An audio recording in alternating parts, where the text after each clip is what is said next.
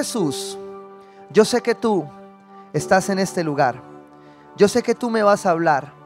Ayúdame a escuchar, a entender. Y hoy más que nunca, enséñame a practicar tu palabra en el nombre de Jesús. Amén y amén. Quiero que vaya conmigo al libro de jueces capítulo 16 versículo 19. Y yo estaba ahí pensando, yo Señor, este sermón viene muy cargado de Biblia. Y el Espíritu Santo me dijo algo en el camino. Creo que es Él que me lo dijo. Me dijo, cuando la iglesia poco lee entre semana, a usted le toca leer más el domingo. Y yo dije, ah, ya entendí. ¿Sí? Cuando los sermones vienen cargados de palabras y versículos es porque usted ha leído poca Biblia entre semana. Bueno, ahí le dejo el dato. Jueces 16, 19 dice, después de hacerlo dormir sobre sus rodillas, ella llamó a un hombre para que le cortara las siete trenzas de su cabello. Así comenzó a dominarlo y su fuerza lo abandonó. Padre precioso, yo quiero darte gracias por tu palabra que es la verdad en nuestras vidas. Y queremos pedirte que en este día de emociones encontradas, Dios, de sentimientos, de espera, de incertidumbre, papá, en medio también de nuestras necesidades personales, venimos a este altar a pedirte, papá, que tu espíritu obre en nuestras vidas. Usa hoy la vida de mi pastor.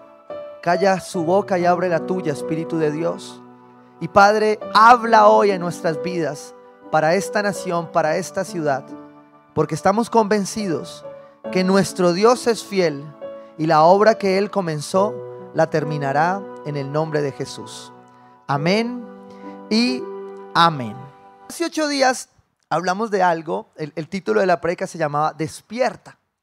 Y el Señor nos estaba llamando a despertar definitivamente para mantener la unidad y nos dio unas claves muy especiales acerca de guardar, de recordar y de arrepentirnos. Pero la cosa no terminó en despierta, preguntándole al Señor esta semana hacia dónde dirigíamos la serie para cerrar. Eh, me llevó a este pasaje para introducirlo que está hablando de un hombre, un personaje bíblico que se llama Sansón, ¿sí? Sansón, yo lo recuerdo mucho por la cabellera, ¿sí? Eh, pero dice la palabra aquí que después de hacerlo dormir, ¿quién? Dalila, una mujer, dice que Sansón fue un joven, un, niño, una persona entregada al Señor, ¿sí? Para ser eh, una persona muy importante, una persona muy especial. Fue consagrado a Dios como nazareo desde su nacimiento. Y eso tiene una connotación que no, no es el centro del sermón de hoy, pero que en su contexto cuando usted lo estudia va a encontrar muchas más cosas. Fue conocido por sus hazañas de qué? De fuerzas, ¿sí? Y aquí lo que está diciendo al final de este versículo es que él se quedó dormido, se fue quedando dormido y su fuerza lo abandonó. ¿Sí? Cuando la fuerza te abandona, ahí ya perdiste todo. El que lo entendió, lo entendió. Mencionado en el Salón de la Fama del Cristianismo en Hebreos 11 como uno de los hombres especiales. Comenzó a librar a Israel de la opresión de los filisteos. Y de hecho, muere o termina su historia levantándose de esto que pasó y mostrando la fuerza, no de él, sino la fuerza verdadera, la que, la que eh, perdió en su momento cuando perdió. Y esto me llevó a entender que no solo a veces tenemos que despertar. Porque a veces no sé si le ha pasado que usted intenta, usted ve que una persona de pronto eh, está como ido, ¿sí? Usted dice que, ¿dónde estará? No está dormido, o sea, no necesita despertar. Tal vez a veces solo está distraído. A veces no es que necesitemos despertar, estamos despiertos, pero distraídos. ¿sí? Y cuando vi la historia de Sansón, recordé el proverbio 24:32, cuando Salomón dice, guardé en, mi, corazón lo observado y de lo visto saqué una lección. Un corto sueño, una breve siesta, un pequeño descanso cruzado de brazos y te asaltará la pobreza como un bandido y la escasez como un hombre armado. No sé si a usted le ha pasado que usted no se dio cuenta a qué horas y de pronto, ¡pum!, le pegaron. O de pronto, usted, ¡ay! se quemaron los huevos. Usted dejó la olla ahí, usted, no, usted dice, me distraje. ¿sí? Todos en la vida, todos, creo que todos, aún los perfectos, los que ya están listos para partir a la presencia del Señor, nos hemos distraído en alguna vez. ¿Sí? ¿Alguno de ustedes se le ha quedado las llaves? Sí, Señor. ¿Sí o no? ¿Alguno de ustedes, algo, en algo usted se ha distraído, ¿sí o no? Yo conozco gente que sale en chanclas para el trabajo, con el control remoto en la mano, ¿sí? Hay casos, casos de, de todo, ¿sí? Gente que pone el celular en la nevera, ¿sí? O que sale con los platos para lavarlos y los mete a la nevera. Pasan distracciones. Bueno, para tomar como introducción la vida de Sansón, creo que es una vida que refleja lo que puede pasar en una distracción. Pero en la distracción de Sansón hay muchos elementos que me llevaban a reflexionar sobre qué distracciones tiene el pueblo de Dios hoy para que la unidad no se dé. ¿Dónde nos distraemos? Ya sabemos que despertamos, ¿sí o no? Mira que tiene al lado, mira que no está dormido. ¿Usted despertaste? Sí, diga, sí señor, ya estoy despierto. Si ya despertamos, entonces ¿qué es, ¿cuál es otro enemigo de la unidad? La distracción. Y en ocasiones no estamos dormidos, solo distraído. Diga que tiene al lado, no estoy dormido, solo distraído. Y me encantó esto que científicamente eh, está demostrado ya, o sea, la ciencia trata de, estudiar por qué nos distraemos. Y dicen, dentro de las razones hay tres elementales. Una es que tú te puedes distraer porque tienes un problema, ¿sí? Tienes una situación que te está agobiando. Otra es que te puedes distraer por el estrés, ¿sí? Otra es porque tienes un elemento que te preocupa. Cuando yo leo esas tres pueden haber muchas cosas dentro de ellas mismas. Pero todos absolutamente nos distraemos. Y en un mundo adicto a la velocidad, la lentitud es un superpoder, dice un hombre que se llama Carl Honore. ¿Por qué traigo esta frase a colación? Porque en un mundo en el que corremos tanto, pareciese que muchos no están distraídos porque van corriendo. Y, la, y el mundo suele comparar la actividad ¿sí? con el enfoque. Y no siempre es así. No siempre porque tú corras más o porque tú hagas más, estás más enfocado. A veces el nivel de estrés lo único que demuestras es que estás distraído. Se lo voy a poner en estadísticas. ¿sí? Hay unos titulares de prensa que copié, dice que las distracciones al volante son la principal causa de accidentes mortales. Usted va a hacer el curso, bueno, de otras iglesias, acá nadie comete multas ni infracciones, pero cuando usted va a hacer un curso por una multa, ¿sí? En esa explicación, en ese, en ese video que le dan, le dicen a usted que realmente los accidentes ocurren por una distracción. ¿De cuánto? De un segundo. Milisegundos a veces. ¿sí? Y lo sorprendente es que en nuestro país también el titular es el mismo. que periódicos locales que decían pilas con las distracciones porque son la primer causa de accidente de tránsito. Afortunadamente en esta iglesia nadie mira el celular manejando, ¿sí? Todos están muy atentos y no se distraen, ¿cierto? Veo codos, no sé ahí qué pasó. Pero todos tenemos distracciones. El problema cuando tomo este símil de, eh, de los accidentes de tránsito es como la vida de Sansón, que una sola distracción le costó que la fuerza lo abandonara los que ven Star Wars podrán entender mucho mejor este sermón, ¿cierto? Porque eso es lo que dice la palabra, que la fuerza lo abandonó. Pero todos sabemos quién es la fuerza. Sigamos. El problema de distraernos en esto, y lo quiero colocar al lado del símil de los accidentes de tránsito, es que cuando tú te distraes manejando, ¿de qué te distraes? ¿Sí? Te distraes de las señales. Te distraes de la advertencia. Te distraes y no ves el semáforo y lo pasas en rosado. Te distraes y no ves el giro prohibido y el guarda está ahí. Hola, bienvenido. ¿Sí o no? ¿De qué te distraes? De las señales. Lo que le pasó a Sansón fue precisamente eso. Que por muchas razones, vamos a profundizar ahora en ellas, se distrajo y olvidó las señales. Olvidó para qué había sido creado, olvidó cuál era su plan y se volvió entre todas un poco orgulloso. El problema de eso, el problema del cristianismo y el problema de nosotros hoy, porque yo le estoy predicando a la iglesia de Cristo, y si tú vienes por primera vez, tómalo a beneficio de inventario, porque lo vas a aprender a manejar. El problema es que el pueblo de Dios empieza a vivir distraído, perdiendo de vista las señales. Entonces, ve borroso o no las ve. Cuando usted va a pagar la multa, y lo primero que usted dice, Señor, no lo vi. Ay, es que usted tiene pico y placa, pero son las 4 y 25 nomás. Usted pierde las señales, pierde el tiempo, pierde lo que ya sabe que tiene que hacer, pierde el principio de autoridad, pierde la sujeción. Distraernos, como dice el proverbio, puede llevarnos definitivamente a que nos asalte la pobreza. Y no estoy hablando solo de cosas materiales, estoy hablando de cosas que verdaderamente valen la, pena para nosotros. Cuando encontré los sinónimos de, distraído, un sinónimo de distraído es ensimismado.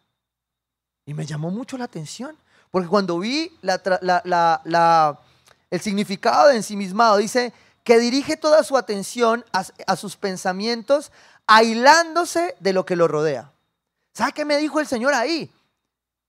El que se distrae se volvió orgulloso. Porque al final está o tan ocupado en su problema, ¿sí? Que no está atento a las señales. Va tan estresado manejando para que usted me lo logre entender que no se da cuenta que tiene un Dios que le puede ayudar a no estresarse tanto. ¿Sí? Va tan enfocado en la grandeza de su problema que no sabe que hay un Dios más grande que su problema. Y entonces, ¿qué pasa en esa mente? Se divide. Neil Anderson lo dice de esta manera. La ansiedad es una mente dividida en una cosa y en otra. Normalmente en la verdad y el engaño. La distracción me aleja de la verdad. Y me aleja de la verdad porque yo vuelvo paisaje lo que es normal. Yo no sé, en, en toda casa hay uno, en mi casa soy yo, ¿sí? Que no le gusta tener todo igual. Por eso usted viene a la iglesia y normalmente estamos moviendo, corriendo, pintando, haciendo, porque no, no me gusta acomodarme a lo mismo, porque se me vuelve paisaje. Y cuando el cristianismo se vuelve paisaje, usted se vuelve religioso ensimismado en, en lo que usted tiene. Entonces usted deja de sacarlo y pierde de vista las señales. ¿Por qué? Porque está distraído. Ni siquiera dormido, ojo, usted ya despertó. Se distrajo. Se le volvió paisaje ir a la iglesia el domingo, ¿sí? Se le volvió paisaje coger la Biblia y leerla el devocional todos los días. Porque hay semanas donde usted coge el devocional, va a el devocional, lo lee y usted no acuerda de nada.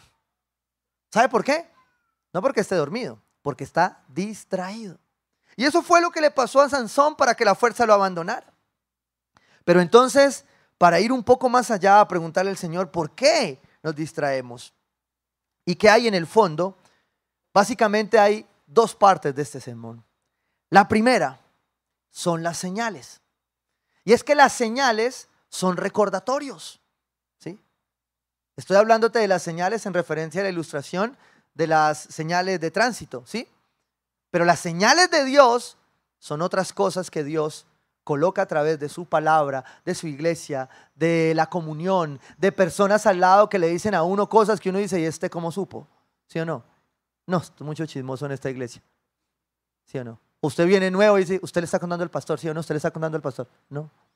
Es el Espíritu Santo que sopla señales para advertirte y para que vuelvas y enfoques y no te distraigas.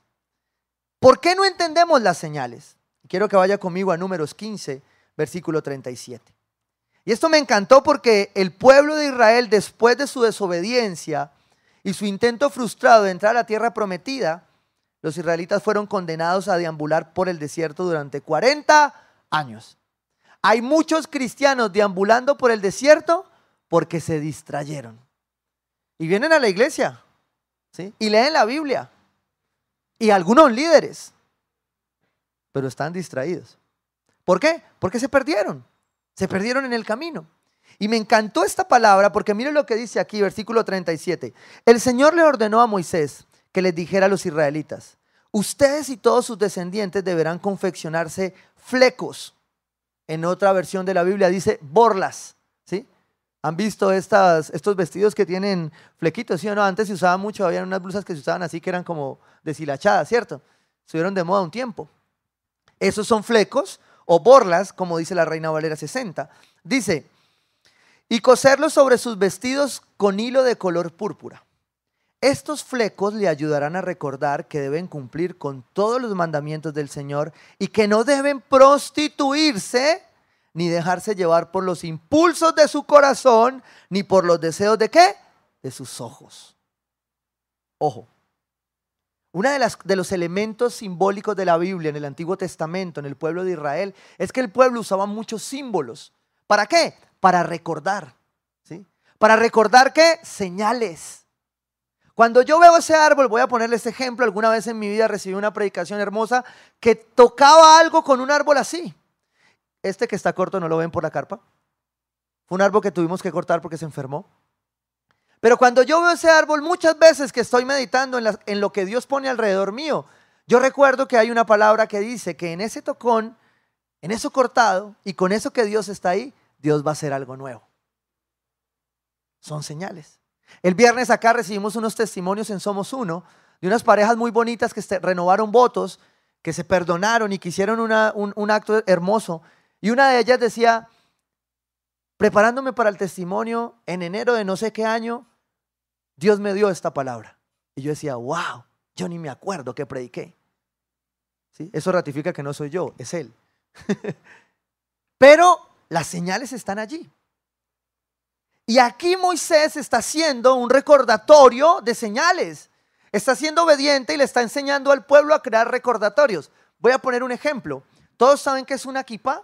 La kippah es este sombrerito que se ponen los rabí judíos, los judíos normalmente, en su corona. El significado de la kippah es que ellos lo usan como recordatorio. ¿De qué? De que hay alguien por encima de ellos, ¿sí? De que hay una autoridad. Ojalá se le revele eso a los de las gorras de Tierra Nueva. Pero bueno, sigamos. ¿Sí? De que hay una autoridad. ¿Sí? Los de aquí son igual de, de espirituales. Un recordatorio. El tema es que el problema de esos recordatorios es porque hay algo que hace que se nos olvide. Volvamos al versículo 39. Estos flecos le ayudarán, al, le, le ayudarán a recordar que deben cumplir con todos los mandamientos del Señor. Ahora, póngalo paralelo a las señales de tránsito. ¿Qué le recuerdan a usted? Normas, leyes, que se debe portar bien, que se puede matar que ponga cuidado, que hay otros que también merecen respeto. ¿Sí? La cebra no es para que usted parquee el carro ahí, es porque alguien puede pasar por ahí. Es un recordatorio. Y así en cosas tan simples, cuando lo miro en la palabra, responden exactamente a lo mismo. Lleguemos al fondo de esto. Y con todos los mandamientos del Señor, y aquí viene la clave, y que no deben prostituirse ni dejarse llevar por los impulsos de su corazón. Y cuando yo veía esto, Dios no deja nada al azar, dice, no dejarse llevar por los impulsos de su corazón. Lo que Moisés estaba diciendo aquí es que este pueblo había sido un pueblo emocional, que se dejaba llevar por impulsos. ¿Cuáles son los impulsos, pastor? Pues que yo merezco ser feliz. Yo tengo derecho, dice una alabanza, ¿sí o no? tengo derecho a ser feliz. ¿Sí? Es que libre soy. ¿Sí o no? Son un pueblo almático, huérfano, ¿sí? que no sabe controlar sus impulsos y por eso no puede llegar a la tierra prometida. Por eso el salmista alaba diciendo, alaba alma mía al Señor, porque mis impulsos me llevan a donde no debo. Mis impulsos me llevan a hacer juicios donde no los tengo que hacer. Mis impulsos me llevan a embolatarme de la tierra prometida. Dice, ni por los deseos de sus ojos, ni por lo que ven, porque a veces lo que usted ve no es lo que es. ¿Sí? Y este mundo nos ha inundado de cosas que parecen, pero no son. De hecho pasa porque este mundo es gobernado por un personaje llamado el engañador. Y por eso cosas que a usted le parecen buenas son reales, pero no son verdad. Porque no es lo que Dios tiene para nosotros. Pero este primer punto relacionado con las señales tiene que ver con las señales de tu corazón. Tiene que ver con tus impulsos, tiene que ver con cómo estás decidiendo, tiene que ver con los deseos de tus ojos. Porque las señales que Dios te está colocando hoy en adelante, en la palabra, el domingo, en la reunión, en esto, en el libro, en tu familia, en tus hijos. Ay, los hijos sí que dan señales, ¿sí o no? Pero a la lata. Pero nosotros debemos filtrarlas, porque son recordatorios de Dios. Versículo 40 dice, tendrán presentes todos mis mandamientos y los pondrán por obra. ¿Por qué? Por obra. La ley no es para guardarla, la ley es para aplicarla. ¿sí? Es para acción, para bendición. Así será mi pueblo consagrado. Y esto me encanta de Dios. Porque Dios siempre, después, en este, primer, en este pacto, era un pueblo, el pacto con su pueblo. Pero después de ese pacto, Él siempre llega al pacto personal. Y es al pacto de Cristo. Y dice, yo soy el Señor su Dios. ¿El Señor qué? Su Dios. Él pasa del pueblo a su Dios. Dale usted en primera persona. Yo soy el Señor su Dios. Para con ustedes. Que los sacó de Egipto para ser su Dios. Y cuando yo lo escucho diciéndome eso, eres mi Dios. Pero si usted quiere entender si una persona se ha encontrado con Jesucristo, cuando usted le pregunta por quién es Jesucristo, usted puede obtener muchas respuestas. Usted puede obtener respuestas y dice, Jesús, Jesucristo es el Hijo de Dios. Genial. ¿Cierto o falso? ¿Cierto? ¿Sí? Jesucristo es el Salvador del mundo. ¿Cierto o falso? ¿Cierto? ¿Sí? Pero cuando usted le pregunta a una persona quién es Jesucristo y esa persona le dice, es mi Salvador, esa persona entendió quién es. Entonces esa persona obedece las señales.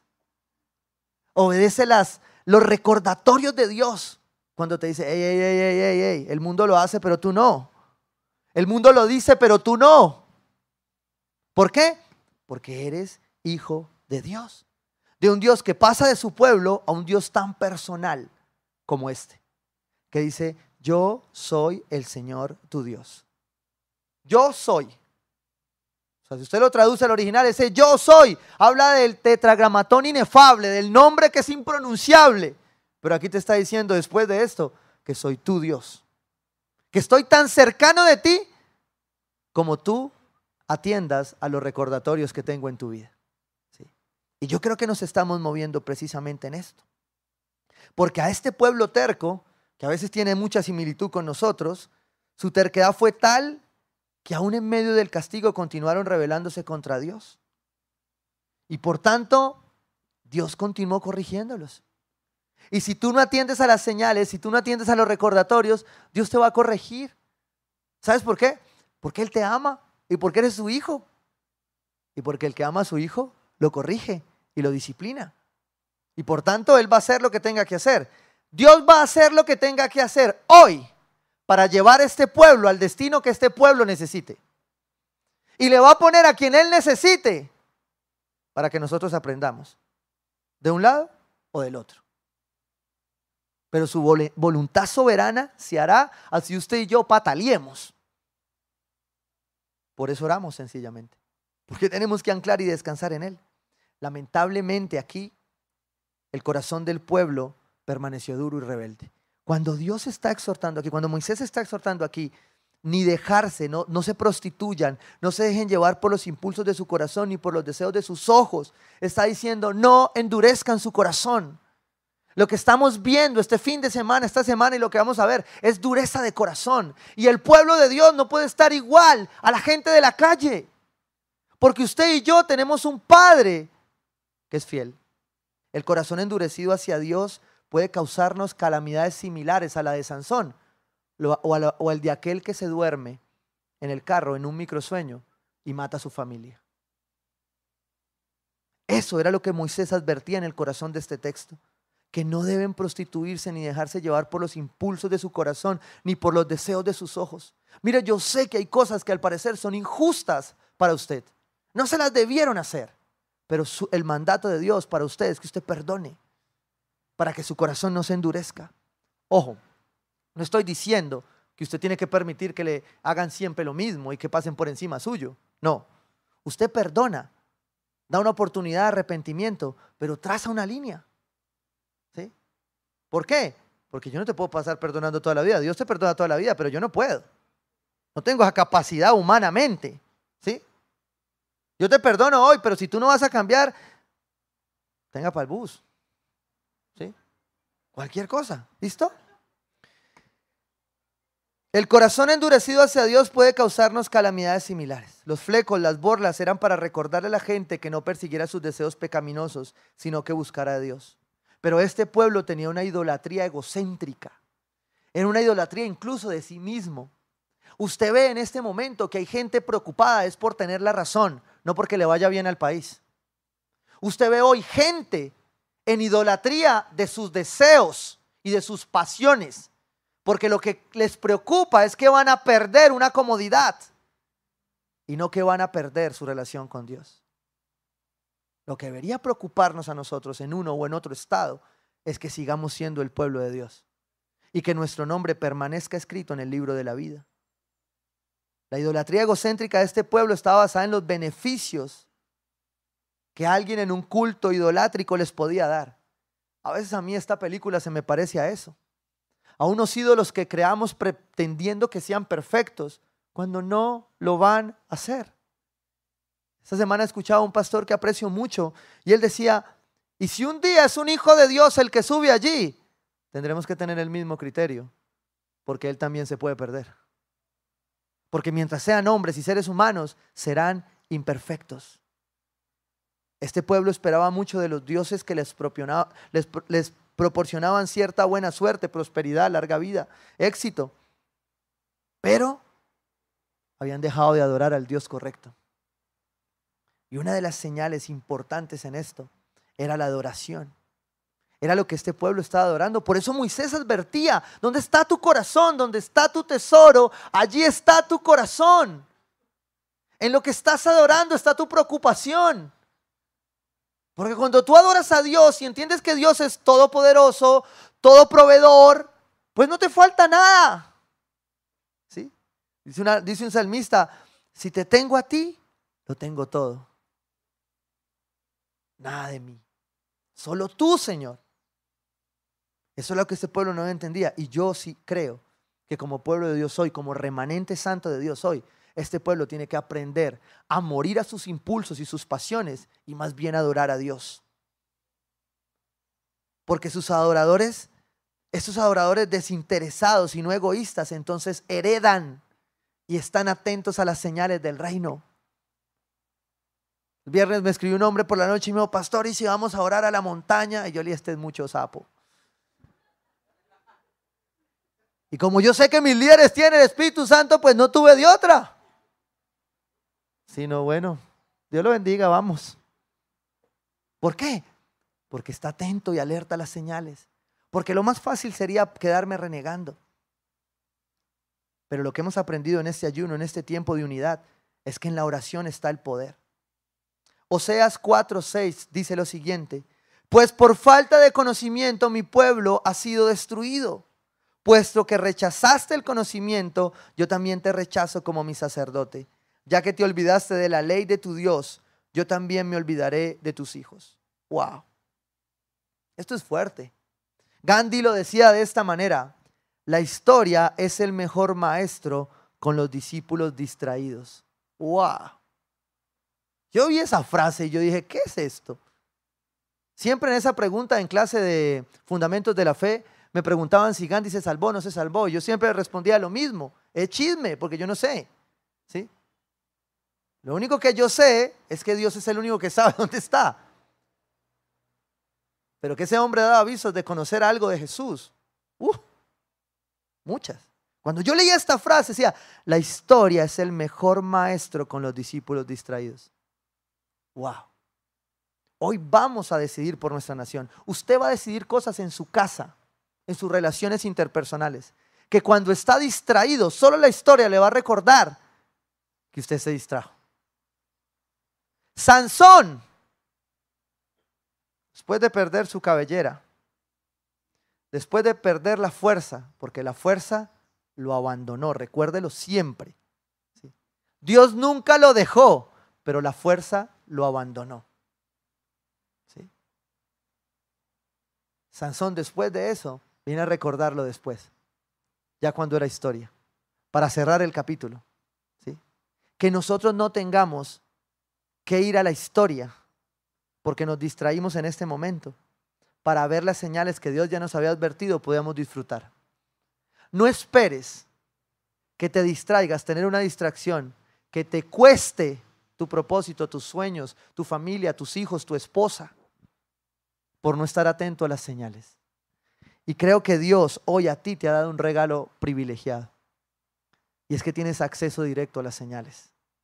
No necesitas ningún profeta mágico para acercarte a la palabra de Dios y hallar la verdad, y hallar las señales verdaderas. Mi pueblo se perdió por falta de conocimiento. Segunda parte de este sermón tiene que ver cómo terminaba ahora, con la adoración. Porque cuando hay ídolos, cuando hay un corazón que se tiende a ir para un lado, para el otro, loco, nosotros lo llamamos almático. Cuando yo usted oiga al pastor diciendo que está muy almático, está muy emocional. ¿sí? Le está poniendo más bolas. No a las borlas ni a las señales, sino a su corazón almático, emocional. Como está nuestra nación hoy. Gran parte de las personas de un lado y del otro están decidiendo es por lo que tienen en el corazón, o de dolor, o de rabia, o de frustración, o de reclamos, o de orfandad. Pero no muchos están clavados hoy de rodillas diciéndole, Señor, esto no se ve bueno por ninguno de los dos lados, pero enséñame a hacer tu voluntad. ¿Sí? ¿Por qué? Porque la adoración se perdió, porque se perdió, nos distraímos y perdimos las señales. Y cuando uno pierde las señales, Éxodo 5, 1 al 9, se lo voy a mostrar de esta manera. Después de eso, Moisés y Aarón se presentaron ante el faraón y le dijeron, así dice el Señor Dios de Israel deja ir a mi pueblo para que celebre en el desierto una fiesta en mi honor. ¿Para qué estaba Moisés intentando liberar al pueblo? ¿Para qué? Para sacarlo de la esclavitud, ¿cierto? Sí, pero no. ¿Para qué? Si usted lo lee con detenimiento en el contexto bíblico, Moisés fue con razón a sacar al pueblo para que el pueblo fuera a adorar al Señor. En otro pasaje de Éxodo dice, deja ir a mi pueblo para que me adore. Las fiestas, las celebraciones tenían que ver muchas veces con adoración, con celebrar a Dios. Por eso es de locos que el mundo se esté revolcando y usted y yo estemos aquí. Tan locos cristianos. El mundo va a acabar, el país se va a acabar y están aquí celebrando. Sí, eso se trata. Porque nuestra adoración, ¿sí? nos enfoca de la distracción. Cuando usted y yo adoramos, no nos distraemos.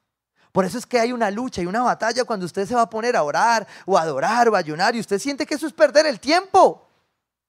Pero yo quiero decirle hoy, esta generación distraída necesita aprender a adorar para que se enfoque. Porque cuando usted se adora, cuando usted se enfoca en el que es, usted no se distrae. Entonces usted no sale preocupado por qué va a pasar o qué no va a pasar. Porque sea lo que sea, lo que pase, usted tiene un Dios que igual lo provee, que igual lo cuida y que igual va a estar al tanto. Ah, si usted está en el lugar equivocado, hermano, pues ore más. ¿Sí? Sigamos. ¿Y quién es, este? quién es el Señor? Respondió el faraón. Atrevido el faraón, ¿sí o no? Para que yo le obedezca y deje ir a Israel. Ni conozco al Señor, ni voy a dejar que Israel se vaya. Uh, resaltado aquí en mi pasaje. Ni conozco, a Israel, ni conozco al Señor, ni voy a dejar ir a Israel. A mí me importa un pito su Dios. No sé si alguna vez le han dicho así en un trabajo en alguna parte. A mí no importa que usted sea cristiano. Aquí llega o llega. Es que tengo que servir. No me importa. No creo en Dios. Y cuando yo veo hombres que no creen en Dios, que tratan a Dios de esta manera, digo, ¿en serio? Así de distraídos estamos. Que no estamos viendo que no estamos teniendo la capacidad de juzgar correctamente. No conozco al Señor ni voy a dejar que Israel se vaya.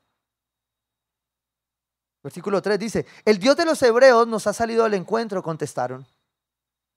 Así que debemos hacer un viaje de tres días hasta el desierto para ofrecer sacrificios al Señor nuestro Dios. ¿Para qué? Para adorarle para recordar aún en la esclavitud que Dios sigue siendo Dios. Porque yo le voy a decir esto así con todo el amor del mundo. No importa qué pase, si se pone peor o mejor. Usted y yo tenemos que seguir adorando al Señor. Y si un día vienen por nosotros, pues nos llevarán adorando al Señor y punto. ¿Por qué? Porque eso es lo que nos han llamado a hacer. Y aquí era más fuerte, porque si usted termina de leer el versículo, dice, de lo contrario, podría castigarnos con plagas o matarnos a filo de espada. ¡Wow! Mire, las señales de Dios, las advertencias de Dios, siempre están allí. Pero el pueblo se distrae y no entiende. Cuando nos llegó la pandemia, todos nos confundimos. Castigo del Señor, decían uno. El fin está cerca. Y sí, pero no.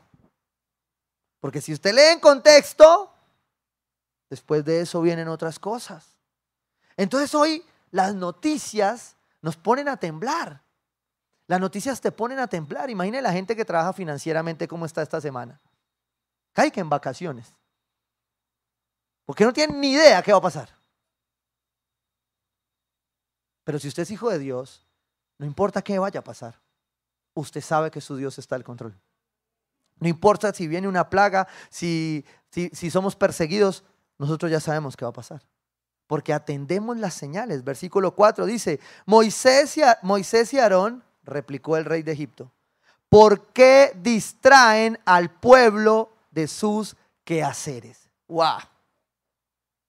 Vea, el mundo a usted le va a decir, que adorar a Dios es una distracción. El mundo usted le va a decir que ayunar, que adorar, que servir es una distracción. Porque hay cosas más importantes que hacer. Eso era lo que Egipto le decía al pueblo de Dios. No, no, no, no me lo distraigan que ellos están ocupados trabajando. Y sí, hay que trabajar el Señor. Yo soy de la teología del trabajo y de la productividad. ¿sí? Pero Dios para todo tiene un tiempo. Y si tú quieres empezar a atender las señales de Dios, vas a tener que empezar a reenfocar tu vida. Dice, vuelvan a sus obligaciones. Mira la diferencia entre la esclavitud y aquel que le sirve a Cristo. La palabra de Dios dice, todo lo que hagan, háganlo como para quién? Para el Señor. Cuando usted su trabajo se le volvió una obligación, usted dejó de adorar a Dios. Porque no importa dónde estés, Así no sea lo que te hace vibrar el corazón. Si tú lo haces para Dios, tú no estás obligado. ¿Sí? Tú lo que estás haciendo es obedeciendo y adorando a Dios con el fruto de tus dones y talentos. Y claro que con Cristo caminamos atendiendo las señales para pegarle a hacer lo que Dios quiere que hagamos.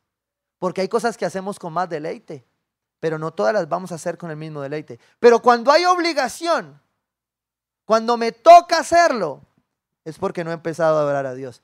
Y es porque estoy respondiendo a los impulsos y a las emociones de mi corazón y no a los principios y a las señales del propósito de Dios en mi vida. Versículo 5 dice, dense cuenta que es mucha gente de, este país y ustedes no la dejan trabajar. Ese mismo día el faraón les ordenó a los capataces y a los jefes de cuadrilla, ya no le den paja a la gente para hacer ladrillos, que vayan ellos mismos a recogerla, pero sigan exigiéndoles la misma cantidad de ladrillos que han estado haciendo. O sea, trabajen más duro. El que no atiende las señales trabaja el doble. No sé si alguno en su casa de chiquito le dijeron, si ve, el perezoso trabaja doble. Vaya otra vez. ¿Cierto? Pasa porque el perezoso no adora al Señor. Dice, no le reduzcan la cuota, son unos holgazanes y por eso me ruegan. Usted no es holgazán cuando adora a Dios. Un breve sueño, una breve siesta y te asaltará la pobreza. Dios dio el reposo para atender las señales. El reposo es una señal. Si usted no puede reposar, si usted no tiene tiempo para reposar, yo quiero decirle con todo el corazón que no ha atendido a una señal de Dios. Y yo le pido que por favor hoy medite y no la tenga que atender en un quirófano. Y no la tenga que atender en un estén, en una cirugía del corazón, por estrés. El reposo es una señal. Y es una señal de adoración a Dios. Leía un pasaje acerca de eso, este tema, donde la primera vez que alguien dijo, no, yo no quiero reposar, tengo que trabajar porque no tengo tiempo. Y si no, pastor, ¿cuándo lo voy a hacer? Yo quiero ir a la iglesia a perder tiempo. Y yo dije, ay, Señor, este versículo no me podrá aplicar hoy. Señor me dijo que no. Pero dice ahí la palabra que Moisés todos cogieron a la persona que no reposaba. Y dijeron, ¿qué hacemos con él? Y el Señor dijo, apedréenlo. ¡Wow! Dele gracias Señor, gracias por tu gracia. Porque soy miembro de un nuevo pacto, no del viejo. Pero si tú no atiendes las señales, te haces parte del antiguo pacto. Te devuelves atrás. Cuando Dios ya te liberó, cuando Dios en la cruz ya te dio todo para que atiendas las señales y obedezca lo que Dios te está diciendo. Mire, no todo lo que es realidad es verdad. Un hombre escritor muy famoso que se llamaba Os Guinness dice lo siguiente. La fe cristiana no es verdad por el hecho de que funciona. Funciona porque es verdad. Escúchelo bien. La fe cristiana no es verdad por el hecho de que funciona. Funciona porque es verdad. No es simplemente la verdad para nosotros. No, no, es que esa es la verdad de los cristianos y hay muchas más verdades. Yo lamento decirle que no es así. ¿Por qué? Porque es verdad para cualquiera que busca la verdad. Si usted está buscando la verdad, usted se encuentra con Jesucristo.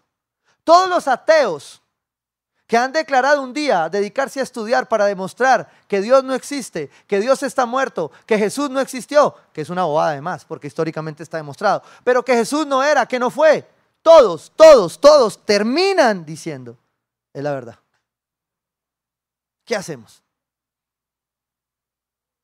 Hoy hay más evidencias y más cosas que hacen difícil dejar de creer en Dios.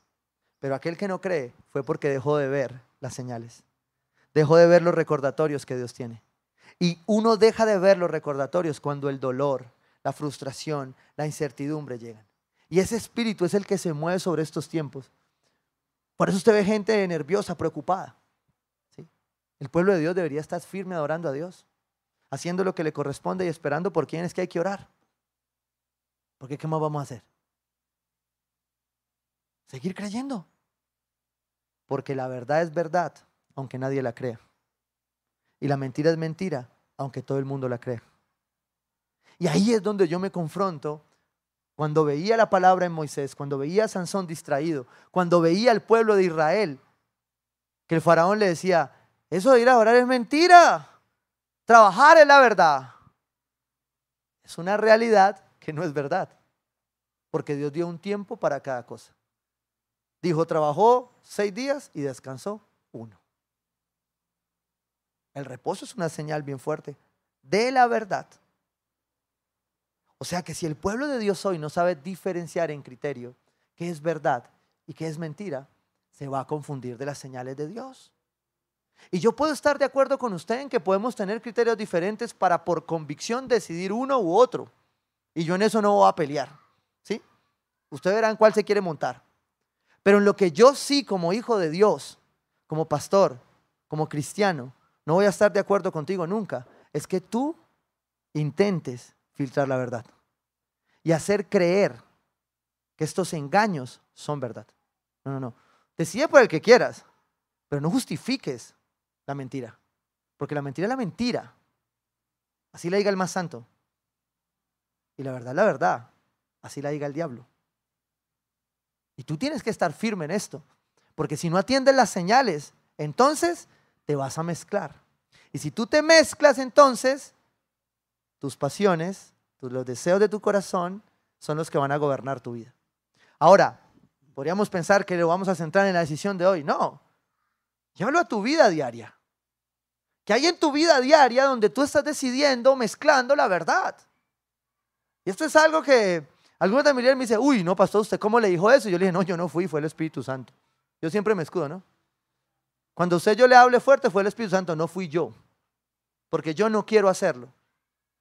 Pero lamentablemente, cuando te miro a la cara, muchas veces a los hombres tengo que decirle, oye, se llama pecado. Tienes que cortarlo, hermano. Ay, es que pasó por pedacitos. No, pecado no se contempla, se corta. ¿Y qué hago? ¿Cortarlo? ¿A qué le ayudo para cortarlo? ¿Sí? ¿Botamos el celular? ¿Qué hacemos? ¿No lo puedes controlar? No lo compras, no lo tomas, no lo comes. Pero el pecado se corta. Punto. ¿Por qué? Porque es verdad. Y la verdad es verdad. Y yo no la negocio. Entonces el pueblo de Dios no lo puede negociar. Porque si lo negociamos en unas cosas, en nuestras vidas personales, en nuestras vidas diarias, nos va a pasar lo mismo. Entonces yo voy a tener relaciones que confundiendo el amor, voy a permitir que permeen mi vida. Y resulta que después termino yo metido en esa mentira. Y hay cantidades de amigos, de personas que hemos conocido, que se han terminado perdiendo en una mentira. ¿Sí? Por amor. Ah, Dios está al control, yo estoy seguro de ello. Pero la verdad es la verdad. Pero tengan cuidado, presten atención, miren las señales, no respondan por emociones, sino por principios. Dejen de vivir anclados al dolor del pasado, perdonen y avancen. Dejen de estar pensando que todavía los españoles les deben. Algunos llegan a España a cobrar, no les han pagado todavía. No, ya no te deben. ¿Quieres ver lo nuevo? ¿Quieres ver la tierra nueva? Cambia tu corazón. Dile, Señor, cambia este corazón duro y pon uno de carne.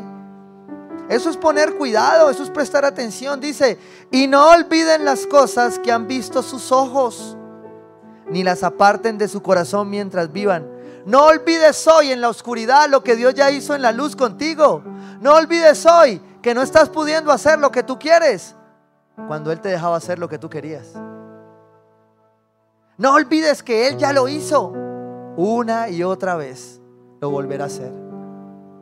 No olvides hoy que está como demorado porque tú ya tienes 55. Lo que muy rápido hacías cuando tenías 25.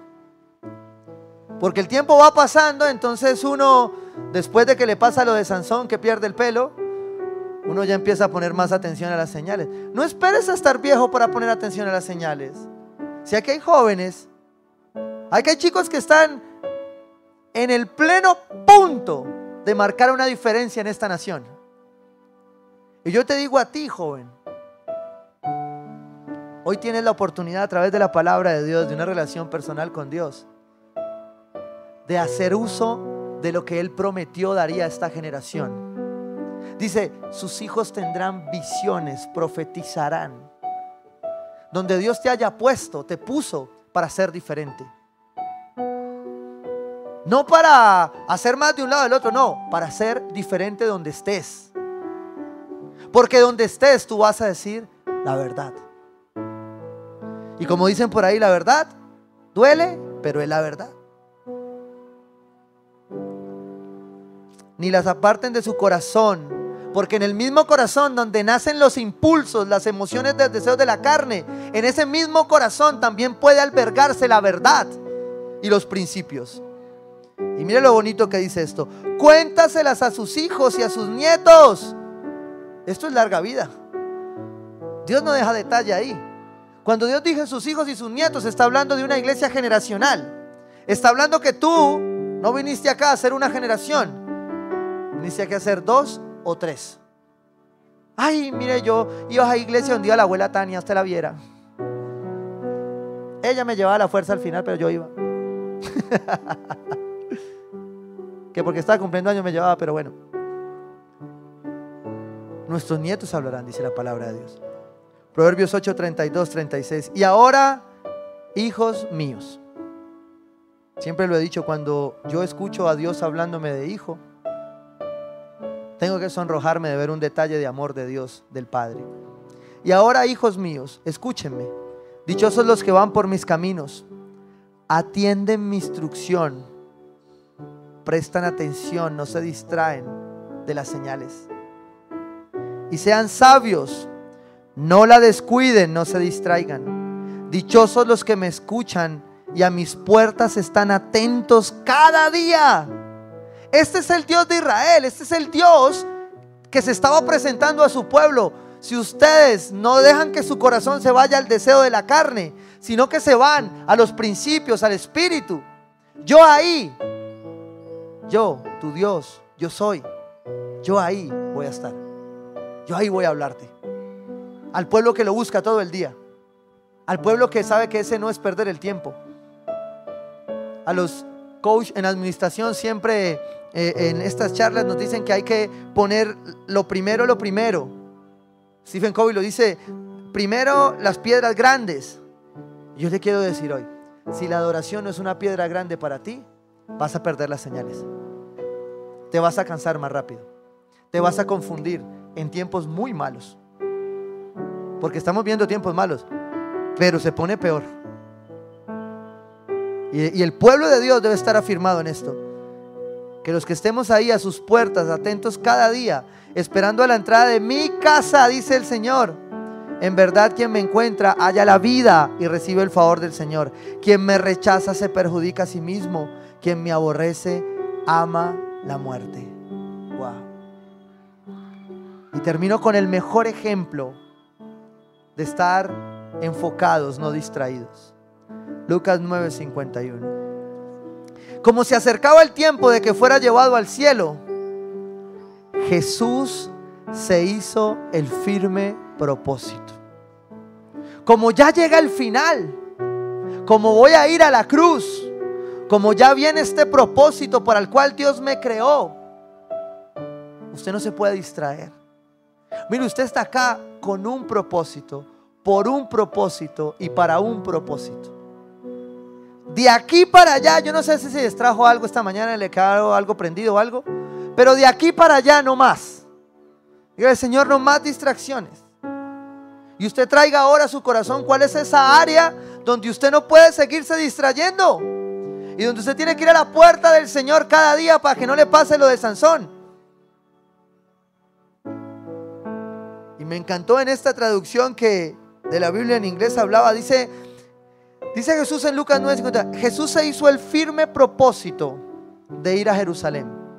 En otras versiones y por la traducción dice, Jesús hizo el propósito de no distraerse, porque si no se perdía de la visión, se perdía del propósito. Y eso es lo que nos pasa a nosotros en nuestro día a día. O nos quedamos dormidos o nos distraemos. Y entonces perdemos la unidad con el Espíritu Santo que la verdad es el único que nos va a mantener en pie. Es el único que nos va a dejar entender las señales. Es el único que nos va a dejar saber qué es lo que sigue. Y eso necesita una determinación. Una determinación esperanzadora. Una determinación en medio de un mundo en caos que dice, no importa si este mundo está revolcado. Mientras yo mire al cielo y Él se sostenga, mi Dios sigue en pie y sigue al control de todas las cosas.